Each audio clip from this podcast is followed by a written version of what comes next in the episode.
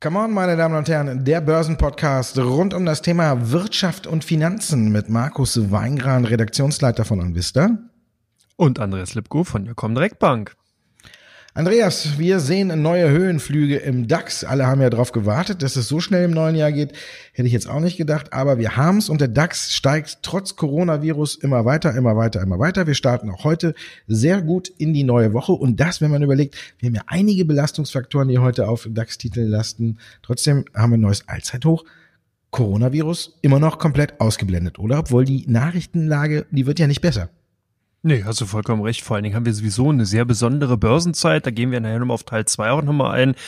Ähm, es scheinen so einige Gesetzmäßigkeiten ausgeschaltet zu sein. Früher war es immer so, wenn jetzt wie heute zum Beispiel ein Feiertag in den USA ist, dann ist der DAX eigentlich sehr bedeckt und da hält sich ein Stück weit zurück, weil man eben doch eine sehr, sehr starke Anbindung eben zu den US-Börsen hat und da erstmal sehen will, was eigentlich passiert. Und heute der DAX heute zumindest mit einer freundlichen Eröffnung hat es versucht, in Richtung 13.800 zu gehen.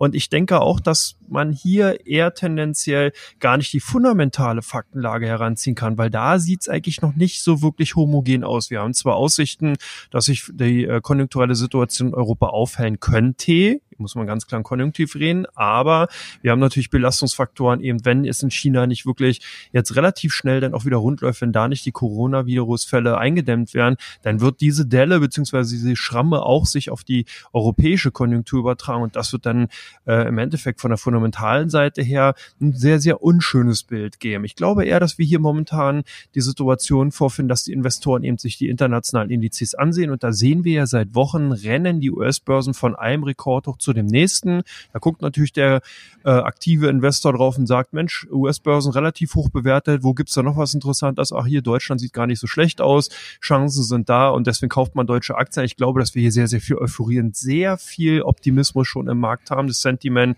ist also sehr, sehr bullish und ja, ob das so bleibt, ist jetzt die Frage, Markus. Was denkst du denn?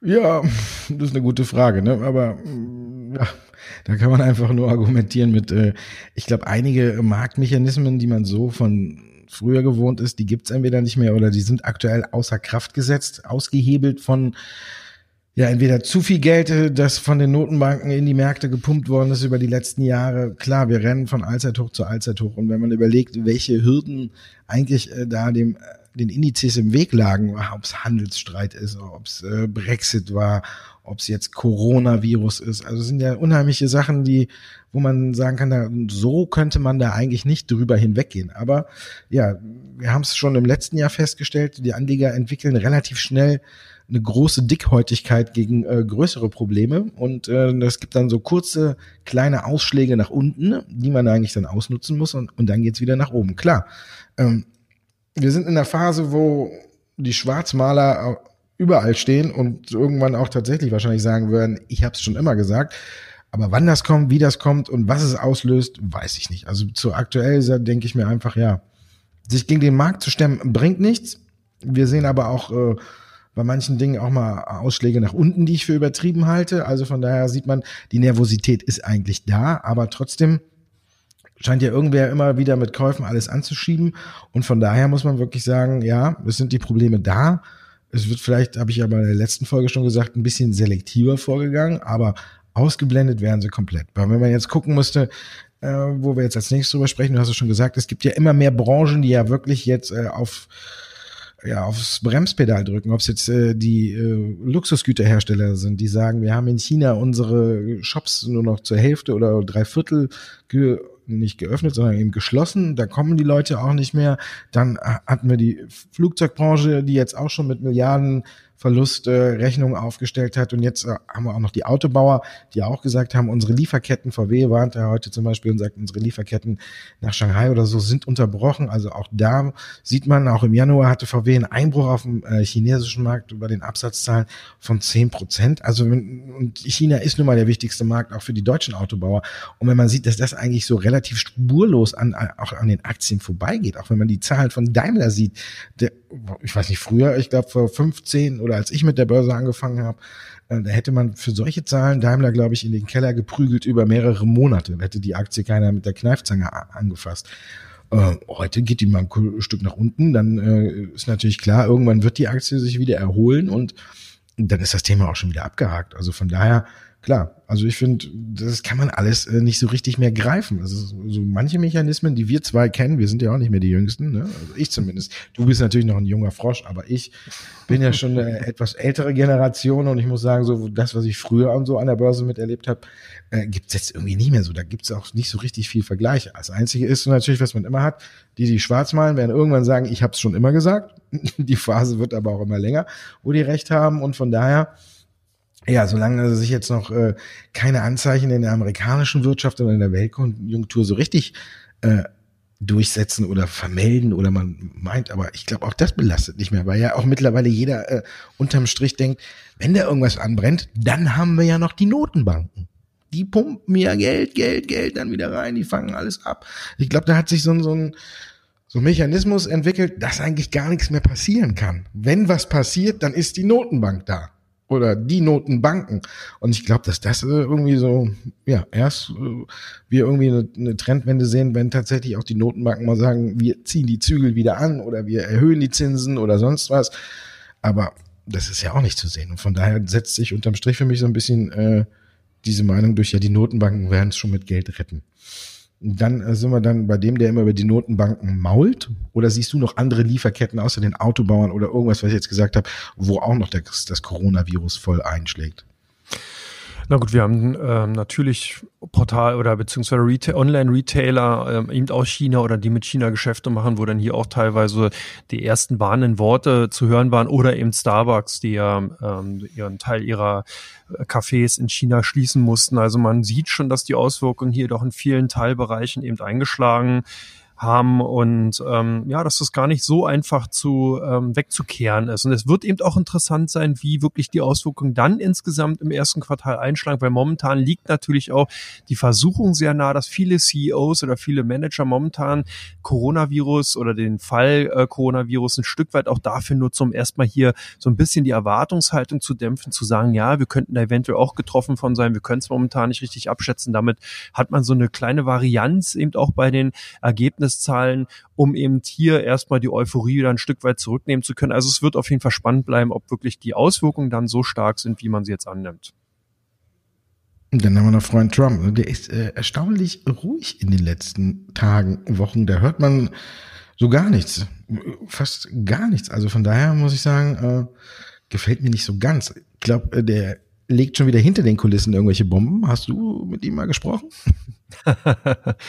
Ja, zumindest nicht über Bomben. Äh, nee, mit Trump habe ich direkt natürlich nicht gesprochen. Aber ich denke mal, wenn man jetzt auch mal so ein Stück weit zurückschaut, was ist in den letzten beiden Jahren passiert? Und hier ist wirklich eine Menge passiert. Du hast auch gerade gesprochen, wir sind beide schon sehr, sehr lange auch an den Börsen, an den Finanzmärkten aktiv, sowohl ähm, direkt im Trading als auch in der Berichterstattung oder Kommentation.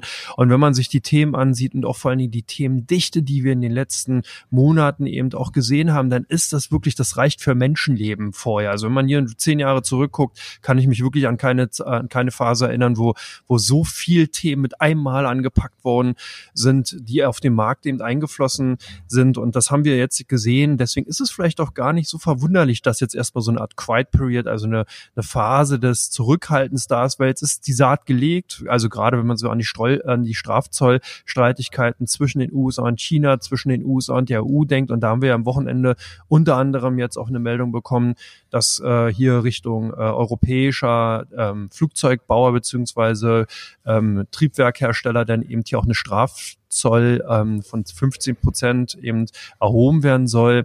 Und das sind alles so diese Auswirkungen, die oder beziehungsweise die ersten Früchte aus der Saat, die in den letzten Jahren gelegt wurden. Und deswegen denke ich, guckt man jetzt natürlich erst, es ist auch ungeschickt, jetzt zum Beispiel von US-Präsident Trump gegen China zu schließen. China hinkt momentan so ein Stück weit vor sich hin, hat wirklich sehr, sehr viel mit dem Coronavirus zu tun. Und da ist auch so ein Stück weit politische Zurückhaltung, die man eigentlich von Herrn Trump so nicht gewohnt ist, aber die, denke ich mal, zumindest in dem aktuellen Fall angemessen ist, dass man dann jetzt erst nicht die Situation zumindest sofort ausnutzt und äh, jetzt hier irgendwie nochmal dazwischen grätscht, sondern erstmal wartet, bis sich die Situation beruhigt. Aber ich befürchte, dass wenn hier die erste, äh, ersten Anzeichen einer Beruhigung eben gerade bei den Coronavirus-Fällen zu sehen sind, dass wir dann eben nochmal wirklich eine wirklich hardcore-mäßige Blutgrätsche eben sehen werden von den USA in Richtung China, dass man hier nochmal dem wirklich den Knüppel aus dem Sack holt und dann kann es eventuell nochmal ein bisschen unangenehm werden oder wie schätzt du die Situation ein?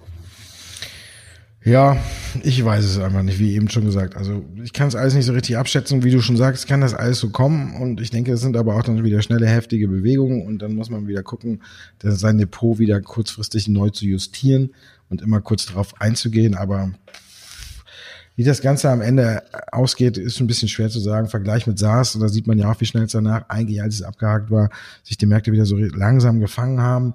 Also ich glaube nicht, dass Trump jetzt noch vor dem Wahlkampf nochmal die großen Bomben legt und den großen Streit anzettelt, weil ich glaube, dass viele im Land auch äh, das mit China ganz gut finden. Ich glaube, äh, zur EU hat man eine freundlichere Einstellung. Ich glaube, das würde ihm im Wahlkampf nicht ganz so gut bekommen, wenn er sich jetzt komplett auch noch mit der EU anlegt. Also von daher müssen wir mal abwarten, wie er da jetzt weiter vorgeht. Ich glaube, man muss sich jetzt erstmal auf innerpolitische Dinge dann konzentrieren und dann wird er sich wieder dafür loben, dass die Wirtschaft kommt und wenn tatsächlich das Coronavirus da äh, die Konjunktur in den USA jetzt ein bisschen ausbremsen wird, dann glaube ich, dass er da erstmal äh, irgendwelche Sachen unternehmen wird, damit es den Unternehmen wieder weitergeht, weil er prahlt ja gerne, wenn die neuen Höchststände in den US-Indizes äh, erreicht werden mit Wirtschaft und allem. Also da ist er ja immer ganz weit vorne, sich dafür zu loben und von daher denke ich, dass er bis zum Wahlkampf eher so ein bisschen vorsichtiger agieren wird.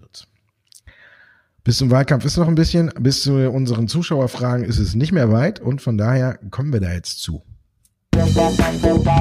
Teil 2. Und da muss ich sagen, habe ich äh, für die Frage, die finde ich sehr gut und äh, ich muss sagen, ich habe äh, Elon Musk unter der Woche gefeiert. Ne? Ich muss sagen, wirklich äh, Chapeau, alles richtig gemacht eigentlich.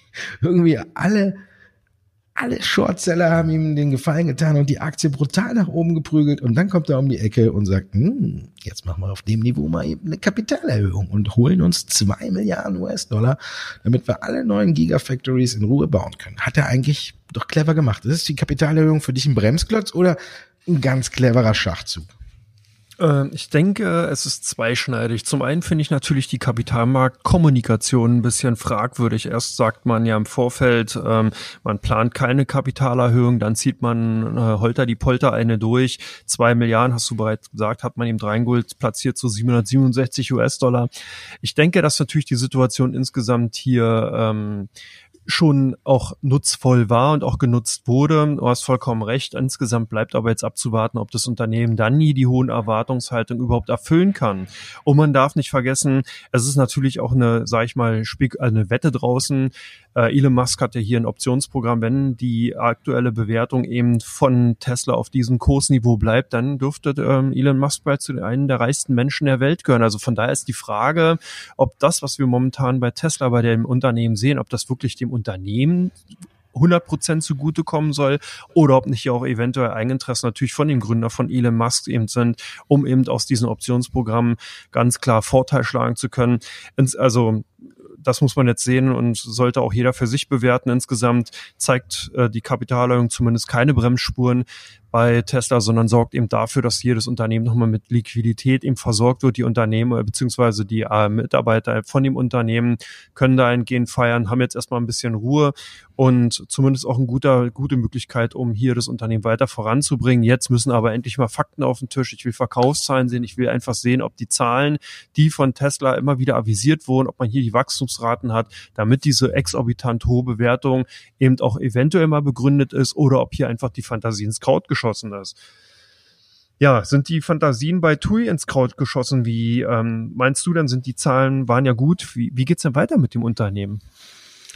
Ja, ich denke, es geht ganz gut weiter. Ne? Du bist aber jetzt auch ein bisschen streng mit Elon gewesen. Ne? Also ich meine, das sind die anderen äh, nicht so. Ne? Das hast du aber jetzt hier mal... Immer konträr.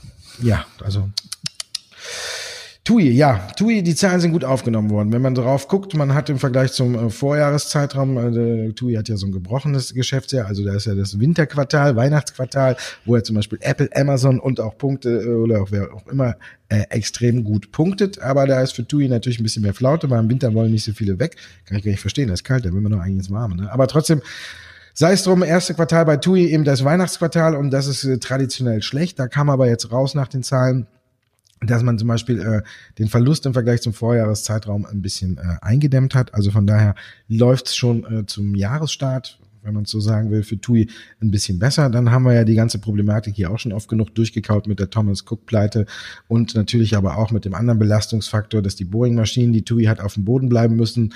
Da wurde jetzt auch noch nicht so genau gesagt, äh, wie es da weitergeht, wie viel Schadensersatz man da von äh, Boeing einfordern kann. Aber unterm Strich würde ich sagen, so sieht's gut aus gut ins neue Geschäftsjahr gestartet. Jetzt kommen die starken Quartale, wo Weihnachten äh, weg ist und äh, das Weihnachtsgeld quasi für den Sommerurlaub genutzt wird. Und ähm, von daher muss man sagen, ich denke, dass die Aussichten bei TUI weiter ganz gut sind. Ich denke, sie werden Marktanteile natürlich durch die Thomas Cook-Pleite äh, dazu gewinnen. Die Anleger haben die, an, die Zahlen auch gefeiert und die Aktie ist um über zehn Prozent nach oben geschossen. Also von daher muss man sagen, äh, läuft, ne? Oder fliegt. Ich weiß es nicht. Aber ich würde auf jeden Fall TUI würde ich ganz weit oben bei mir auf der Watchlist haben, äh, wenn ich ein Anleger wäre. Also von daher alles gut. Da haben wir jetzt eigentlich auch schon viel drüber gesprochen. Ne? Die Frage kam jetzt eben zu VW, kam gerade eben noch rein, habe ich schnell noch mit reingenommen. Wolfsburger vermelden Unterbrechung der Lieferkette in China. Was bedeutet das für die Aktie? Also brandaktuell. Und wie siehst du das? Ist das wirklich so ein großer Belastungsfaktor? Du hast es eigentlich ja schon fast alles eben oben erzählt. Fass noch mal kurz ja. zusammen. Na gut, nee, bei Volkswagen kann man natürlich noch eine andere äh, Thematik Einfallsfeld führen. Wir können uns vielleicht beide noch dran erinnern, einige Hörer auch. Ähm, Lopez, der ähm, starke Sanierer beziehungsweise Kostenreduzierer bei Volkswagen hat dafür Sorge getragen, dass man eben auch ganz stark bei den Automobilbauern dazu übergegangen ist, weg von der Lagerhaltung wirklich hin zu On-Demand-Produktion. Was bedeutet das? Das heißt, der Kunde geht ins Geschäft, äh, guckt sich ein Auto aus, das Auto wird sozusagen dann erst in dieser Phase produziert. Früher hatte man wirklich die Modelle dann eben in, äh, im Lager stehen, heute stehen die ja dann eher im Lager, wenn sie wieder als Rückläufer zurückkommen. Das haben wir auch als Problem, aber dieses On-Demand-Problem Problem fällt momentan on demand den, den Automobilbauern eben auch auf die Füße, weil wenn dann nämlich die Lieferkette beziehungsweise die Produktionsketten unterbrochen werden, wie momentan in China, heißt, der Kunde geht in den Laden, bestellt ein Auto und bekommt es erstmal nicht, weil eben dieses Auto nicht produziert werden kann.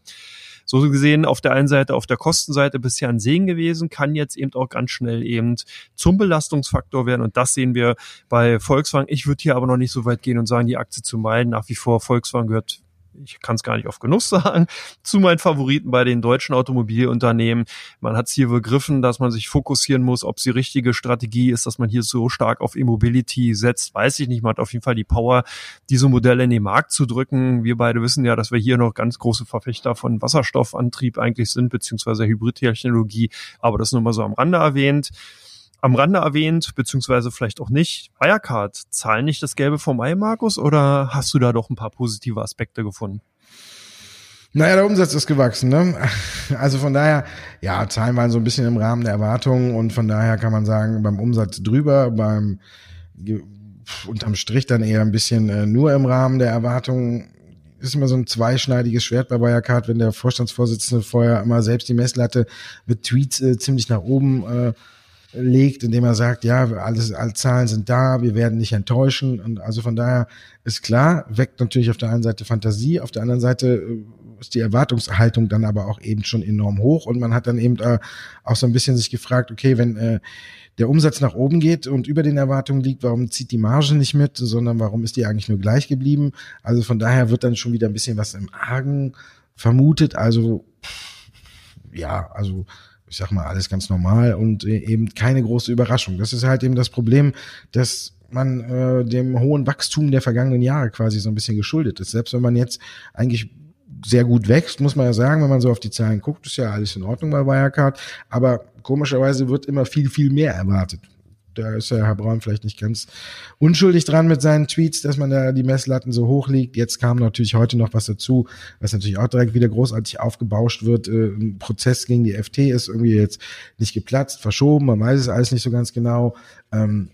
Was bedeutet das? Ist da irgendwas mit dem KPMG, äh, der Sonderprüfung äh, im Argen oder wartet man erst ab, weil man weiß, die wird positiv, damit man der FT noch irgendwie noch irgendwas anderes unterstellen kann? Also solange Wirecard immer Raum für Spekulation lässt, äh, ist es nicht ganz so äh, gut für die Aktie, weil man in beide Richtungen spekulieren kann und von daher muss man sagen, äh, wir wissen ja, dass Anleger Unsicherheiten hassen, dann gepaart noch mit äh, Wirecard, wo man quasi schon ein paar Mal ein gebranntes Kind war nach äh, Zeitungsartikeln oder New Medienberichten. Also von daher muss man da immer so ein bisschen aufpassen. Und von daher hat es mich auch so ein bisschen gewundert, dass Herr Braun bei den Quartalszahlen zumindestens nicht mit einer Sekunde auf diesen Sonderbericht eingegangen ist, wo irgendwie gesagt hätte, wir hätten jetzt ein genaues Datum, wann der fertig ist oder da kommt er oder sonst was, dass man einfach weiß, äh, dass man ein bisschen mehr Anhaltspunkte hat, wann man da jetzt mit einer, mit einer Lösung oder mit einem Ergebnis rechnen kann. Hat er nicht gemacht, fand ich jetzt nicht so gut.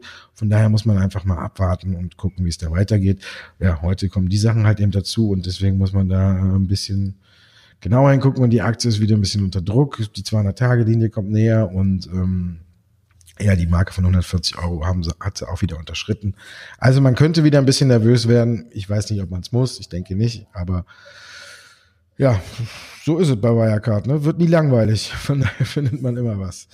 RTL zum Schluss noch heute. Bertelsmann äh, stockt auf. Auch eine Nachricht, die Frage oder eine Frage, die vorhin noch ganz frisch reingekommen ist. Äh, auch verbunden mit der Frage, was man von Aktien aus der Medienbranche halten sollte. ist ja nicht nur RTL, auch äh, zum Beispiel Pro7 und die haben ja zuletzt alle so ein bisschen gelitten. Heute geht es ein bisschen nach oben. Ist es für dich so eine kleine Trendwende oder ist bei den Aktien immer noch Vorsicht geboten? Nee, eine sehr, sehr interessante Frage, auch eine sehr interessante Entwicklung. Wir sehen ja, dass momentan zum Beispiel Axel Springer, kann man ja hier nehmen, die haben ja den Weggang von der Börse eben vollzogen. Was steckt dahinter? Man will hier einfach den Konzern umstrukturieren, man will ihn wettbewerbsfähig machen. Und das kann man eben nicht, wenn man eben an der Börse äh, notiert ist, weil hier einfach die Erwartung eben in puncto ähm, Ergebniswachstum einfach zu groß ist. Wenn man eben für die Zukunft investieren will, dann heißt es eben, dass man Geld in die Hand nimmt, dann heißt es eben auch, dass man hier teilweise mit Gewinnrückgängen dann eben auch rechnen will oder muss. Und äh, das will die Börse nicht sehen. Und deswegen hat zum Beispiel Axel Springer hier den Weg der Privatisierung gesucht. Und man sieht auch, dass jetzt eben bei RTL so ein Stück weit Bertelsmann eben hier die Anteile ausbaut. Man hat zwar gesagt von Bertelsmann Seite, dass man das Unternehmen nicht privatisieren wird, also nicht von der Börse nehmen wird, aber man hat eben, wenn man hier mehrere Anteile an dem Unternehmen hält, wesentlich einfacher Beschlüsse auf der Hauptversammlung eben auch durchzukriegen. Und das Medienumfeld insgesamt ist sehr, sehr angespannt. Wir haben auf der einen Seite die öffentlich-rechtlichen Medienanstalten, die eben durch den Rundfunkbeitrag hier subventioniert werden und natürlich überhaupt keiner keinem fairen Wettbewerb ausgesetzt sind. Zusätzlich kommen ja dann eben noch Werbegelder oben drauf, sodass eigentlich die öffentlich-rechtlichen Medienanstalten hier in wirklich Geld schwimmen. Dann hat man eben auf der anderen Seite diesen starken disruptiven Druck eben von den Social Medien, die eben jetzt hier durch Fernsehformate, die eben von den Mitgliedern eben auch gemacht werden, wie kleine Schnellboote oder wie Piranhas im Teich schwimmen und hier immer wieder den privaten Sendern natürlich dann eben ganz klar ans Fleisch gehen, ans Knochen, bis auf den Knochen runterbeißen und dahin eben auch die Werbebudgets wegnehmen, weil natürlich die Aufmerksamkeit Aufmerksamkeit von den Zuschauern immer mehr in Richtung Social Media dann eben auch wandert und demzufolge dann eben die Werbekunden auch gar sich die Frage stellen, warum man eben Werbebudget überhaupt noch in Richtung der privaten Sender gibt, wenn eben auf der einen Seite dann eben die großen Anstalten, die öffentlich-rechtlichen sind, die hier mit äh, Formaten aufwarten können und eben auch an dem gleichen Pool eben rumknabbern und eben diese kleinen Social Media Anbieter eben da sind, die, die ebenfalls äh, hier dann ihr, ihr selbes dazu beitragen. Also also es ist schwierig. Also die Medienbranche in, an sich ist sicherlich perspektivisch interessant. Man muss bloß sehen, wer hier der Gewinner ist, wer hier die beste Technologie, wer die besten äh, Programme oder Formate anbietet. Momentan würde ich aber eher bei RTL zum Beispiel ein bisschen vorsichtiger sein. Ich würde erstmal hier wirklich abwarten, bis eine Strategie eben vorliegt, die man eben als zukunftsträchtig ansehen kann und äh, dann eventuell äh, investieren momentan auf jeden Fall auf der Watchlist behalten. Das ist bestimmt ein sehr, sehr interessantes Thema, aber für mich momentan auf dem Niveau kein Kauf. Dann lassen wir die Finger davon und kommen zu Teil 3. Da werden wir dann erfahren, wo zum Beispiel eure Kunden kaufen oder verkaufen. Teil 3, meine Damen und Herren, von Come On, dem Börsenpodcast rund um das Thema Wirtschaft und Finanzen. Und wir gucken, welche Aktien bei OnVista im Fokus stehen und wo die Anleger der Comdirect hier heute äh, kräftig handeln. Fangen wir an mit Bayer. Da gibt's ja heute äh, die Nachricht eben mit einem, vielleicht einem neuen Prozess oder besser gesagt mit einer neuen Strafzahlung. Wie reagieren die Anleger darauf? Ja, zumindest erstmal mit Verkäufen. Also ich finde, die, Bayer ist wirklich ein phänomenales Beispiel dafür, wie eine internationale Expansionsstrategie voll gegen die Wand fahren kann. Man hat sich hier mit Monsanto nicht nur eine Filzlaus in den Pelz geholt, sondern wirklich das trojanische Pferd mitten auf den Marktplatz gestellt. Ähm, es ist unglaublich. Also jetzt ist man äh, mit dem Glyphosat ähm, zumindest erstmal, also ähm, mit dem Roundup-Produkt, äh, was eben auch Glyphosat enthielt, eben zumindest erstmal so einigermaßen fortgeschritten, dass man die Vergleiche anzieht. Schwupp kommt schon das nächste Produkt, äh, wo eben sozusagen Ungemach droht und hier wurden ja auch schon rechts, ein Rechtsfall entschieden, der auch schon wieder in die Millionen geht und nicht nur Bayer ist damit drin, sondern eben auch BASF diesmal beteiligt. Für mich ein Phänomen, wie kann man ein Unternehmen, ein US-Unternehmen übernehmen, was solche Rechtsrisiken hat, aber gut, das hatten wir schon mal. Demzufolge unsere Kunden heute erstmal auf der Verkauf Verkaufsseite. Bei euch PowerCell gesucht. Ähm, Wasserstoff hatten wir ja gesagt. Was, was steckt dahinter? Warum wollen eure Kunden weitere Nachrichten über PowerCell wissen haben? Weil heute eine ganz äh, brandaktuelle reinkommt und weil PowerCell heute, glaube ich, auch wieder um, um die zehn Prozent nach oben schießt. Also Wasserstoff, das heiße Thema nach wie vor an der Börse und PowerCell schiebt, glaube ich, heute so ein bisschen die ganze Branche an, gibt einen neuen Auftrag aus Japan. Also von daher, man erschließt so ein bisschen den nächsten Markt und von daher muss man wirklich sagen, hervorragend, da gucken alle drauf und das ist natürlich so tatsächlich eine Aktie, die immer von Allzeithoch zu Allzeithoch rennt, wenn man auf den Chart guckt, dann kann er mir eigentlich äh, nur noch schwindelig werden. Inabata heißt jetzt der neue Konzern aus Japan, der jetzt hier geordert hat.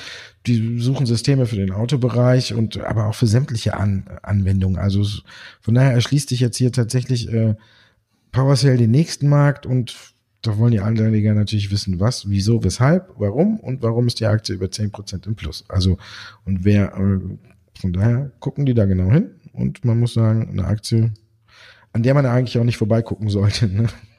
Alibaba, das ist eigentlich der, der, große Gewinner, obwohl man jetzt sagt China und so, ne? und dann muss man ja gucken, Coronavirus, aber wenn die alle nicht mehr auf die Straße gehen und noch im Internet bestellen, dann müsste ja eigentlich bei Alibaba alles glühen.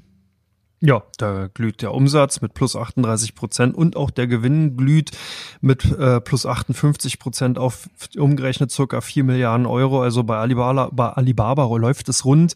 Auch wenn man hier jetzt auch gewarnt hat und sagt, ja, durch, aufgrund der Coronavirus-Fälle kann es eben äh, zu Gewinnrückgängen kommen, weil man eben international hier nicht mehr so viel verschickt, beziehungsweise dann eben die Produzenten in China hier erstmal ihre Werke oder die Produktion stillgelegt haben, sodass natürlich das sich auch in den Versenden äh, bei den ähm, Postversendungen beziehungsweise eben auch bei den Verkäufen auf den Plattformen wie Alibaba den bemerkbar machen. Aber unsere Kunden waren zumindest bei den von den Zahlen beeindruckt, haben die Aktien auch gekauft, schon seit einigen Tagen Alibaba ganz, ganz weit vorne dabei bei den ausländischen Werten eben auf der Kaufseite. Bei euch auch ganz weit vorne dabei die Aktien von GE. Ist ja ein super interessantes Papier, oder Markus? Ja, super interessant und auch super schwer einzuordnen. Jetzt gibt's wieder auch äh, neue Gerüchte, die die Aktie im Vorfeld äh, heute ein bisschen belasten, äh, dass äh, diese Turbinentriebwerke oder Angels nach China nicht mehr geliefert werden sollten und alles. Also es ist ein Wert, wo einem auch ähnlich wie bei Wirecard äh, nicht äh, langweilig wird. Äh, vor ein paar Monaten hatten wir ja auch hier Vorwürfe von Bilanzmanipulation und sonst was, wo jemand irgendwas ausgegraben hatte, wo GE sich gegen wehren musste und alles. Also von daher ist ein Wert, bei dem es nie langweilig wird. Und das ist einer dieser ganzen Werte.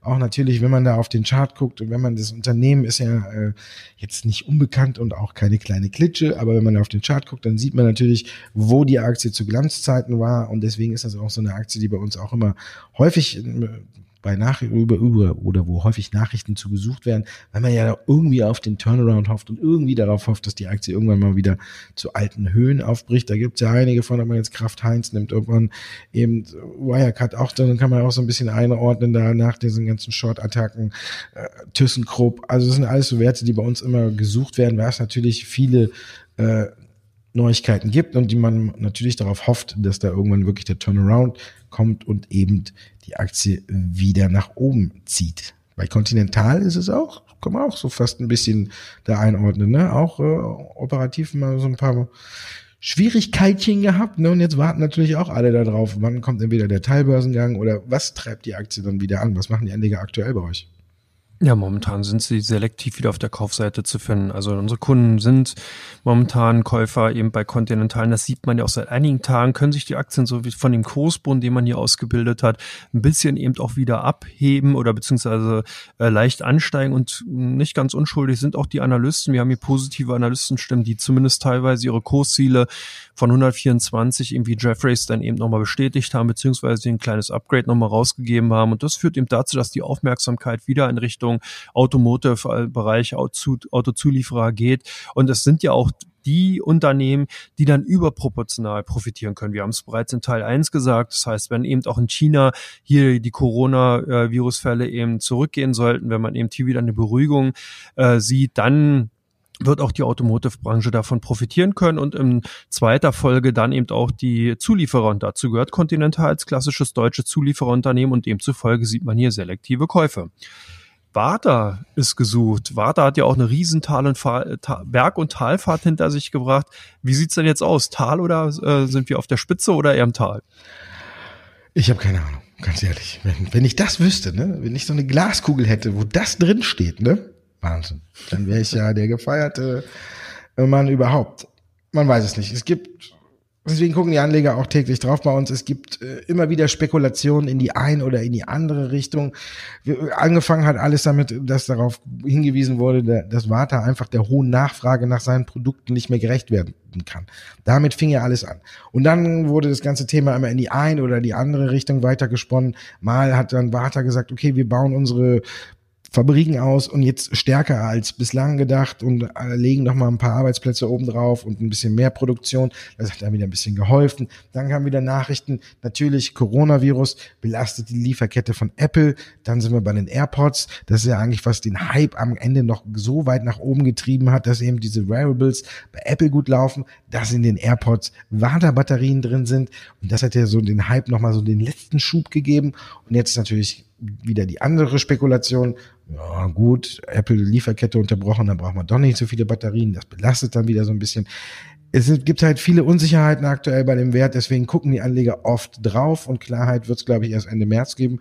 Da kommen die Quartalszahlen, da kommt der Ausblick, da kommt der Rückblick und danach kann man dann tatsächlich erst sagen, wo Warta richtig steht. Bis dahin ist eigentlich noch sehr viel Zeit und sehr viel Raum für Spekulation. Deswegen muss man immer drauf gucken und muss gucken, wie sich die Aktie entwickelt. Heute liegt sie wieder deutlich im Plus. Also von daher ein ewiges Auf und Ab. Aber eine endgültige Entscheidung ist noch nicht gefallen. Boah, philosophisch am Ende der Sendung.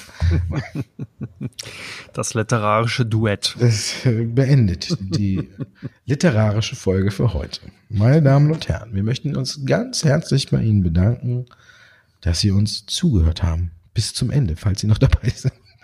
Alles klar. Dankeschön, Andreas. Hat wie immer viel Spaß gemacht mit dir. Ich danke dir auch, Markus. Wünsche dir einen schönen Wochenstart und ja, Freitag sind wir wieder dann. Ne? Ach so, wir sind ja diese, nee, nee, übernächste Woche sind wir im Börsentag in Frankfurt. Genau, da sind wir live Merken. und in Farbe zu sehen. Wer vorbeikommen möchte, wir weisen schon mal darauf hin. Börsentag in Frankfurt, aber mehr dazu noch in den Sendungen davor. Macht es gut. Ach, übrigens, wir halten Vortrag, ne? Ja. Ja, wollten wir auch nochmal kurz erwähnen. Ne? Also bis dahin, meine Damen und Herren, schönen Start in die Woche wünsche ich Ihnen auch und erfolgreiche Geschäfte an der Börse. Bis Freitag.